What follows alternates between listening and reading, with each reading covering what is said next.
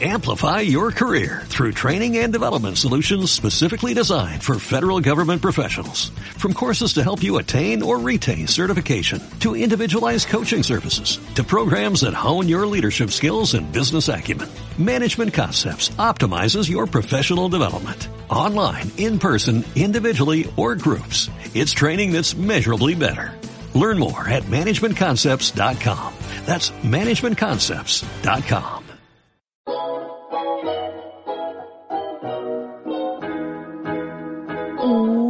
todos y bienvenidos al podcast de Cominimal. Yo soy Eva y hoy hablaremos del vidrio y el cartón. Hola a todos, ¿qué tal estáis? Bienvenidos una semana más a vuestro rinconcito ecominimalista de confianza. Hoy, ya habéis visto, hablaremos de dos materiales que normalmente se asocian al residuo cero, al zero waste, porque el zero waste en sí es no producir residuos, pero a veces se confunde con el no consumir plástico. Y en esta confusión olvidamos que todo envase tiene sus pros y sus contras, y eso es lo que vamos a hablar en el episodio de hoy. Aún así, ya os adelanto que la opción más sostenible es comprar a granel o de segunda mano. Pero vamos a descubrir por qué. Porque si yo os lo digo, os quedáis tan panchos y aquí se acaba el episodio de hoy. No, no. Vamos a hablar sobre estos dos materiales porque hay un poco de confusión al respecto. Antes de empezar quería comentar que hay muchos artículos que ya se han dedicado a investigar sobre el impacto medioambiental del vidrio y el cartón y que están al alcance de todos nosotros. Por ello, yo aquí en el episodio de hoy he intentado resumir y explicar de manera corta barra family friendly todo aquel contenido de las personas que realmente se han parado a investigar y a dejar las fuentes de toda esa investigación. Así que yo os dejaré todo lo que he consultado en la descripción, como siempre, pero esta vez veréis que es un poco diferente, porque no son artículos científicos, sino que son artículos de gente que en su discurso ha utilizado artículos científicos. Es como si hubiese usado metaanálisis para hacer este episodio. Así que desde aquí agradezco a Vivir sin Plástico y a Gitemari Johansen su trabajo de investigación del cual he podido recopilar la mayoría de la información para este episodio. Así que gracias a estos creadores de contenido hemos podido tener el episodio de hoy que es más resumido y más dinámico, pero ya os digo, como es más resumido, quizás no trate todos los aspectos en profundidad que incumben al vidrio y al cartón, así que si queréis aprender más, también os digo, dejaré los enlaces en la descripción que ellos lo explican más profundamente. Dicho esto, empecemos con el primer material que va a ser el vidrio. Primer apunte sobre este material. No debemos confundir el vidrio con el cristal. El cristal se debe llevar al punto limpio y el vidrio se lleva al contenedor del vidrio. Y lo podemos diferenciar porque el vidrio son, por ejemplo, todos los envases que compramos, botellas, tarros, etcétera, normalmente, y el cristal son los vasos, las copas y diría que también los espejos. Nada, un pequeño apunte para que no nos confundamos. Ahora sí, empecemos a hablar de cómo se crea el vidrio. Pues el vidrio se crea a partir de la arena sílice, es decir, es su materia prima básica, y esta arena se extrae de las costas y de los ríos, cosa que, como sucede con cualquier otro material, no suele respetar la naturaleza. Esta arena, que por cierto no es un recurso renovable porque no se regenera con el mismo tiempo que la consumimos, se debe calentar a 1500 grados para poder convertirse en vidrio. Este proceso suele hacerse en grandes hornos que funcionan, como era de prever, con combustibles fósiles. Y todos sabemos ya que cuando se quema algo se emiten gases, por lo tanto, contaminación. Además, también hay otros materiales que pueden componer el vidrio, y en este caso suelen ser materiales que requieren minería. Y también sabemos que la minería normalmente, casi en la mayoría de los extremos, no respeta mucho la naturaleza porque es un proceso invasivo, es decir, estamos agujereando la tierra para retirar materiales. Así que este sería un poco el proceso con el que se crea el vidrio. Ya os digo, normalmente la arena sílice, que es la materia prima, se debe mezclar con otros elementos, pero funciona así, calentándola en grandes hornos. Entonces, una vez tenemos más o menos claro cómo se hace el cristal, qué materiales requiere, si seguimos el proceso del material, tendría lógica pensar en cómo este vidrio llega a nosotros. Y bien, aquí es donde entran en juego las cualidades del mismo vidrio. El vidrio es un material que es frágil, que es pesado y que ocupa mucho lugar. Por lo tanto, su transporte emite más CO2, además de que necesita de otros materiales para no romperse, es decir, pues los típicos palets con los que traen los alimentos, si el alimento viene en cristal necesitará sus burbujitas de plástico o su cartón alrededor para que lleguen enteros a donde se tienen que llevar. El transporte es uno de los puntos más débiles, entre comillas, del vidrio porque es que además de que es frágil y de que es pesado, ocupa mucho lugar, por lo tanto, si quieres llevar, por ejemplo, la misma cantidad de limonada, por poner un ejemplo, en botellas de cristal versus en botellas de vidrio, en el mismo camión te cabrían más botellas de plástico que no de cristal. Así que ya os digo, el transporte es debilidad del vidrio. Luego también, siguiendo con la cadena del material, una vez ya se ha transportado a las tiendas, entramos en juego los consumidores y cómo usamos ese vidrio. Normalmente el vidrio es un material que tiene un uso único. Por ejemplo, cuando compramos una botella de vino, nos acabamos el vino y tiramos la botella, a no ser que haya un sistema de retorno, que también es posible, pero normalmente lo que hace la sociedad actual es tirar la botella. Entonces está usando este vidrio como un envase de un solo uso. Realmente es muy probable que los oyentes de este podcast deis un segundo uso, tercer uso, cuarto uso al vidrio antes de tirarlo por ejemplo, yo misma guardo algunos tarros de vidrio para cuando tengo que hacer conservas de cositas del huerto o para cuando tengo que ir a comprar a granel o para guardar cualquier cosa de las que tengo en mi casa y así no tengo que comprar un recipiente específico. Le suelo dar un segundo, un tercer y un cuarto uso al mismo cristal, pero todos podemos estar bastante de acuerdo en que eso no es lo que hace la mayoría de la gente. Así que este es el aspecto de cómo se usa el vidrio. Luego llegamos a el último punto que es cómo se desecha el vidrio, el fin de su vida útil. Aquí el vidrio tiene dos aspectos clave, uno buenísimo y el otro malísimo, desde mi punto de vista. el primero, que es buenísimo, es que el reciclaje es infinito, no pierde calidad, el material en sí, como sucede con el plástico, es decir, que una botella de vidrio se puede convertir en otra botella de vidrio y en otra botella de vidrio infinitamente, siempre igual, nunca necesitaremos vidrio nuevo para suplir esta mm, pérdida de calidad, que es lo que sucede con el plástico. Entonces, el único pequeñito inconveniente del reciclaje del vidrio es que se tiene que separar por tonos, es decir, que el vidrio oscuro y el vidrio claro no se pueden mezclar en sí porque si tú conviertes un vidrio en oscuro, no lo puedes volver a convertir en claro. Diría que funciona así. Entonces, cuando el vidrio llega a la planta de reciclaje, se rompe en pequeñitas partes y luego se puede volver a derretir, además con una ventaja y es que el proceso de volver a crear cristal no requiere tanta calor como la que se requería cuando transformábamos la arena de sílice en vidrio virgen, por decirlo así. Por lo tanto, podríamos decir que el reciclaje del vidrio es más sostenible que crear vidrio nuevo. Aquí os voy a hacer un pequeño apunte y es que cuando reciclamos, en el contenedor del vidrio no deben ir las tapas de los tarros de vidrio porque estas van al amarillo. Pero bueno, un pequeño inciso por si no lo sabíais. Vamos al mayor problema que tiene el vidrio. Como os he dicho, tenía una gran ventaja, el tema del reciclaje, pero el gran problema es que si no se recicla, tampoco se biodegrada porque tarda un millón de años en biodegradarse. Entonces es como mm, podemos decir que no se biodegrada. Al menos nuestra generación, ni la siguiente, ni la siguiente, ni la siguiente lo va a ver. Así que podemos decir, o entre comillas, concluir que en sí el vidrio no se degrada. Por lo tanto, si el vidrio no se recicla, tiene una mayor huella de carbono que el plástico. Y además también hay que añadir que algunos tipos de vidrio no se pueden reciclar, como por ejemplo los vidrios que son resistentes al horno, creo que se llaman Pirex. Sí, creo que sí. Esos de entrada pues no se pueden reciclar.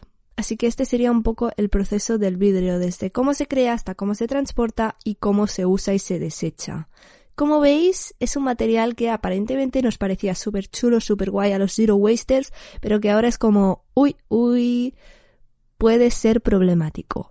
Yo desde mi punto de vista, como sé que personalmente voy a reciclar el vidrio y que su reciclaje infinito pues eh, lo hace viable, para mí tiene sentido usar vidrio en lugar de plástico, pero lo que no me mola tanto es que mm, personas que quizás no lo reciclan escojan el vidrio antes que el plástico porque tengan esta idea de que es más eco-friendly. Es un poco raro, ¿no? Porque al final la gente que tiene todo el ámbito eco en la mente seguramente recicle.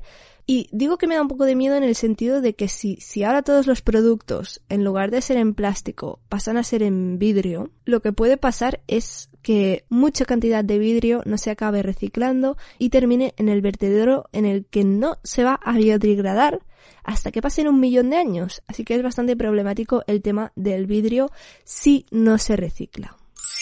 Y ahora que ya hemos hablado un poco del vidrio, pasaríamos a hablar del cartón o del papel hay un poco de diferencias entre el cartón y el papel, porque básicamente el cartón necesita más capas de fibra que el papel, por lo tanto es como más cantidad. Pero bueno, que esto ya lo vemos cuando cogemos un pedazo de cartón y cogemos un pedazo de papel. Nada más que yo voy a estar hablando un poco de, del cartón y el papel en general, y nada, quería que quedase claro esta diferencia entre ambas cosas. Empecemos también con su cadena de producción. ¿Cómo se crea el papel? Es bastante obvio, el papel sale de los árboles y estos árboles se pueden gestionar de manera sostenible o no. Una manera rápida de saber si se gestionan los árboles de manera sostenible es buscando el sello FSC. FSC. El sello FSC que certifica que los bosques se gestionan de manera sostenible, es decir, que se preserva la diversidad biológica y que a su vez se beneficia la vida de los trabajadores, es decir, un poco como el tema del comercio justo. Por lo que tengo entendido, este es el sello más exigente en cuanto a papel, así que si lo tienen las empresas, desde mi punto de vista, está bien.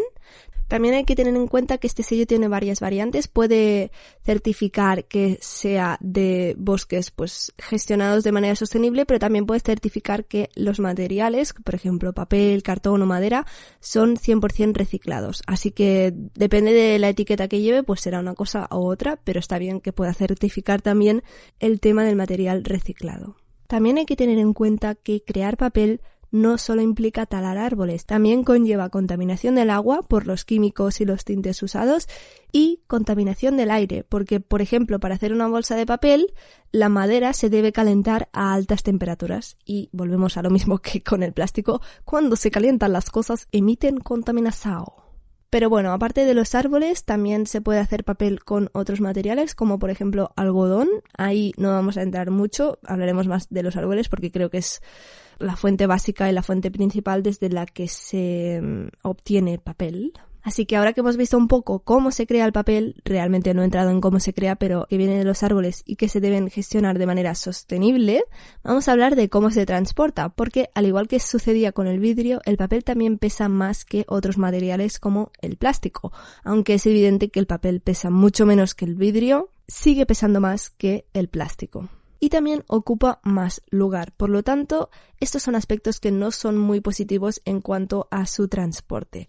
Aún así, yo si tenemos que hablar sobre dilemas de transporte, me centraría más en lo que incumbe transportar el vidrio que no el papel versus el plástico, dijéramos. Y una vez lo tenemos transportado a nuestras tiendas, a nuestras casas, etcétera, llega el punto en el que más actuamos como consumidores, que es cómo usamos ese papel.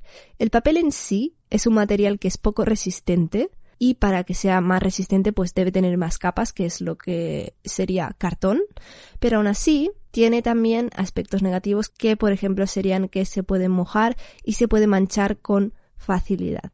Por este motivo, a veces el papel se usa como segundo envase, que es algo que yo personalmente odio, de verdad lo digo, porque siento como si los diseñadores de productos, que perdónanme, pero no sé el nombre específico de los diseñadores de productos, no sé cómo se llaman, tengo la sensación de que se rigen por la norma de que los consumidores somos fáciles de engañar. Por lo tanto, muchas veces lo que hacen es poner un envase de plástico dentro de una cajita de cartón. Y eso en algunas ocasiones tiene sentido. Si el plástico que tienes dentro del envase de cartón es muy, muy, muy frágil, pues tiene sentido que le des esa resistencia del cartón por fuera. Pero, por ejemplo, una caja de cereales no es necesaria la caja de cartón externa si dentro me vas a poner una bolsa de plástico. Decórame o píntame de colores la bolsa de plástico si lo que quieres es llamar la atención y no pongas ese cartón externo extra porque aquí es donde esa caja de cartón de fuera no tiene sentido. Si la caja de cartón fuese el envase primario, como sucede por ejemplo cuando compramos Eura congelada, que es este, este sustituto de la carne en versión congelado, que no tiene bolsa de plástico en el interior, Vale, muy bien, genial. Me parece que el cartón realmente está actuando como una alternativa al plástico. Pero si lo que hacemos es duplicar los envases, entonces ya no tiene ningún sentido. A veces es un poco más complicado porque lo que pasa es que el cartón engloba distintos envases chiquititos en plástico, que ahí pues mira, englobando los envases chiquititos aún te lo podría pasar, aunque bueno, el tema de los envases chiquititos mmm, no es para nada eco-friendly, pero al menos está cumpliendo una función. Mientras que en otras ocasiones, de hecho en muchas ocasiones, este cartón extra lo único que hace es decorar o dar la impresión de que es una cosa más sostenible. Y esto es algo que me di cuenta, por ejemplo, ayer, mmm, ratito de contaros mi vida, pero ayer fui a comprar pizza congelada a un supermercado y me di cuenta de que en ese supermercado en concreto, que no vamos a decirlo porque tampoco le hace falta publicidad, de las pizzas congeladas, la vegana era la única que venía en cartón. Es decir, bueno, quizá la única no era, pero la mayoría venían en plástico por fuera y la vegana venía en cartón. Y fue como, wow, es que realmente tuve la sensación de que venía en cartón porque es como que los veganos también son conscientes del impacto medioambiental que tiene el consumo de una dieta que no es vegana. Así que me explotó un poco la cabeza al ver que solo esa pizza era la que iba en cartón y además un cartón que ya sabemos que todas las pizzas que vienen en cartón luego dentro llevan plástico alrededor de la pizza. Y entonces fue como, pero ¿qué te cuesta poner el plástico solo de fuera y dejarte de poner un segundo envase? No lo sé, fue una experiencia bastante frustrante y de hecho he dicho, bueno, y aprovecho pues para contarla por aquí porque probablemente os vaya a pasar a vosotros o ya os haya pasado miles de veces. El tema de los segundos envases me pone un poco nerviosa, como podéis comprobar, y no me gusta, no me gusta porque me siento realmente como ofendida, ¿sabes? Mm, realmente no tendría que sentirme así porque pues la, lo que puedo hacer es cambiarlo, comprar las cosas a granel, etcétera, y lo intento en el máximo de medida posible, pero no sé, como que me indigna un poco. Además también está el tema de los nuevos envases que llevan menos plástico, que normalmente, por ejemplo, requieren una pequeña capa de plástico en el interior del cartón, porque el cartón en sí se moja con facilidad y se mancha. Entonces, hay estos nuevos envases que combinan estos dos eh, elementos y yo creo que realmente poca gente se toma la molestia de separar ambas capas y de reciclarlas correctamente. Así que es un poco un show. Es como que la gente consciente, vale, está bien, pero la gente que no sea consciente es todavía más problemático que no poner plástico y que la gente tenga claro que mira, esto es plástico, lo tiro al plástico. Porque realmente yo conozco gente que ni siquiera se plantea el decir, hoy tiene dos materiales, quizás la idea es que los separemos. No, realmente dicen, ¿esto dónde lo tengo que tirar? Me lío, no sé qué, no sé cuántos. Pues al gris, no se recicla, ninguna de las dos cosas. Entonces, si realmente queremos poner estas alternativas de cartón y de plástico, enseñemos también a la gente cómo se debe hacer fácilmente para separarlo. Este es el dilema también. Como veis, también me cabrea esto.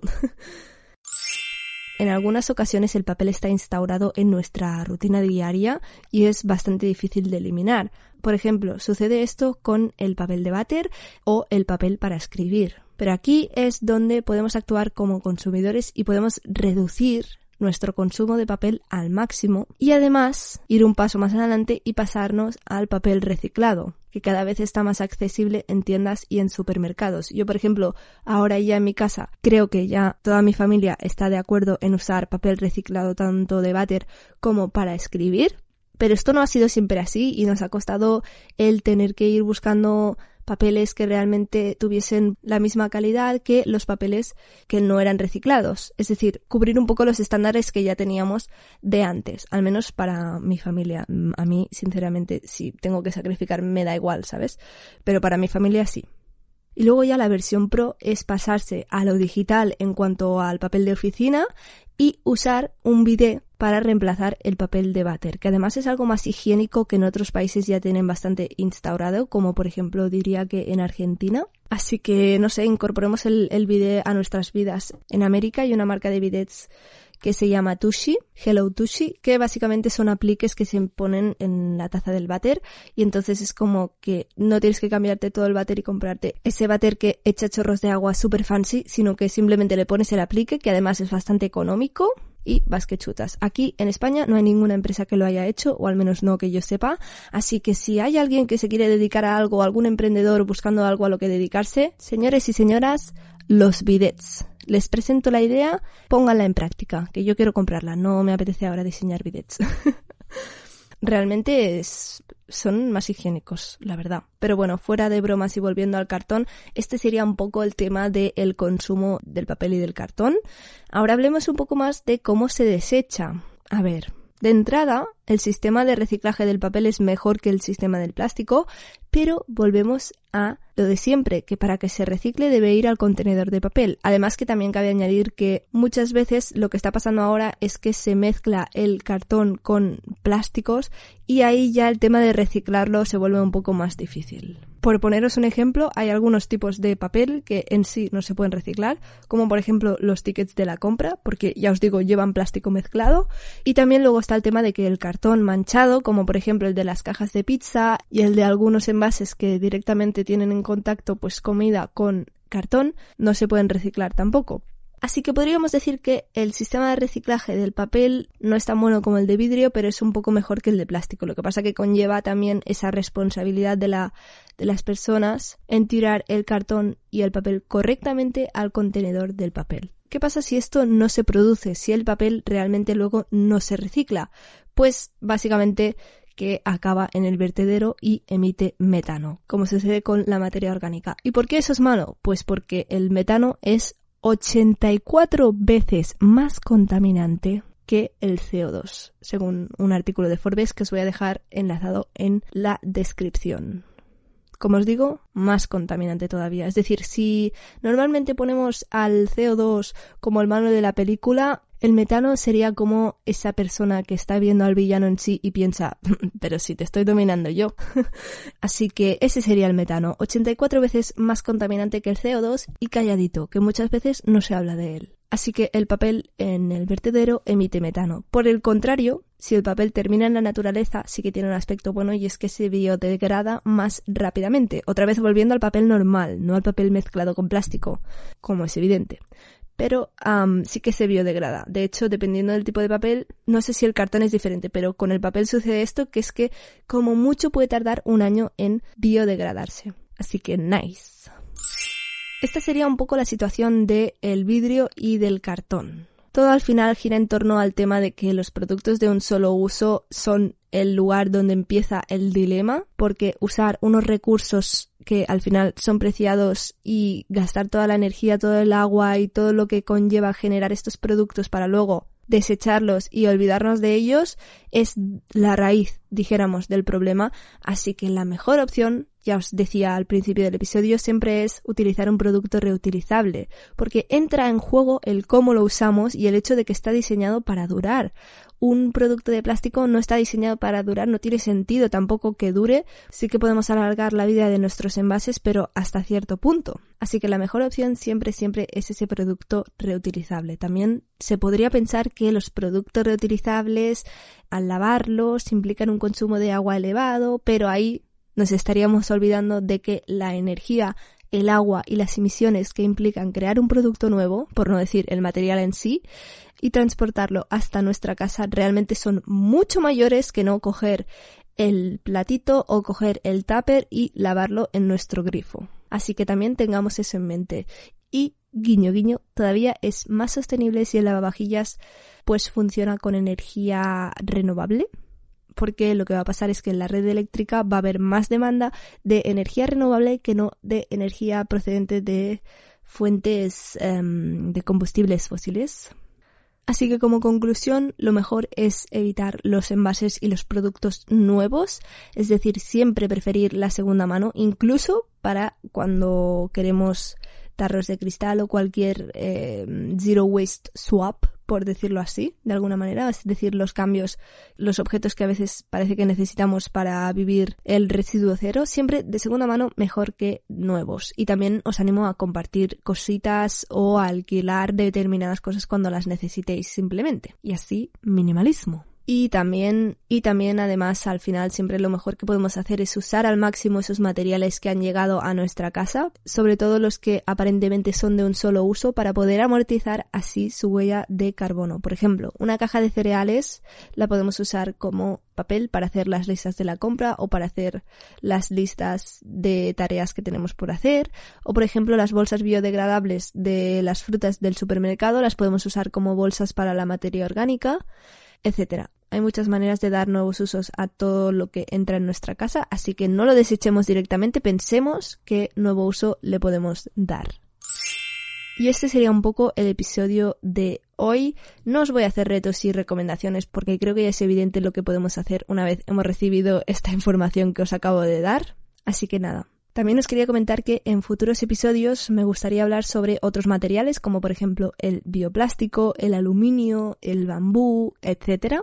Así que si os ha gustado el episodio y queréis otras partes, por fin dejádmelo en los comentarios. Os recuerdo también que estoy buscando ecodramas que tengáis, tanto experiencias que os hayan pasado como dudas que tengáis sobre el ecominimalismo para poder recopilar suficientes y hacer un episodio entero hablando de ello o más de uno. Así que dejadme vuestros dramas, vuestras dudas, cosas que os hayan pasado, anécdotas, no sé, todo lo que queráis para que podamos hacer este nuevo episodio en el que vosotros seáis los protagonistas, no yo, que tengo muchas ganas de dar un poco más de diversidad a este podcast, que seguramente pues vosotros tenéis una situación en casa que no es la mía y así podremos pues ver más situaciones, ¿no? Más problemas que surgen que a lo mejor a mí no me surgen y yo no los trato en sí en el podcast, pero que con este tipo de episodios pues pueden salir a la luz, por decirlo de alguna manera.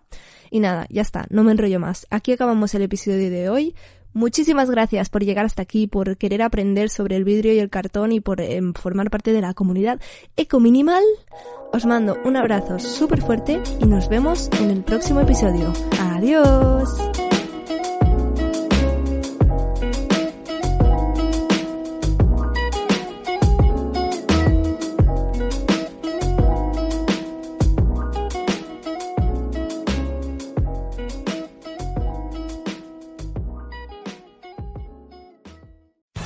Amplify your career through training and development solutions specifically designed for federal government professionals. From courses to help you attain or retain certification, to individualized coaching services, to programs that hone your leadership skills and business acumen, Management Concepts optimizes your professional development. Online, in person, individually, or groups, it's training that's measurably better. Learn more at managementconcepts.com. That's managementconcepts.com.